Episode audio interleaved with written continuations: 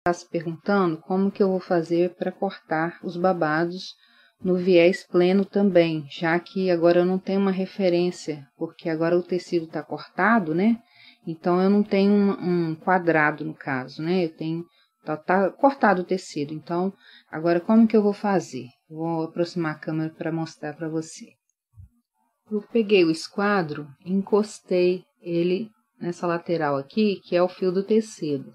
Encostei o esquadro ali. Ele tem que estar tá bem certinho, né? E aqui eu vou ter uma reta.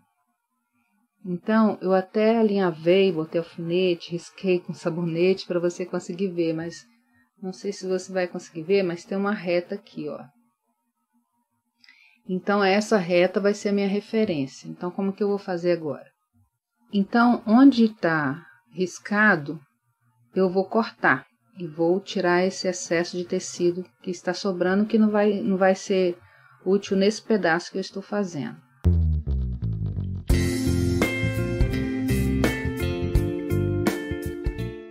Então, agora que eu já cortei essa reta aqui, eu vou posicionar o tecido em forma de lenço, como eu fiz é, para cortar o molde da frente e das costas, dessa forma.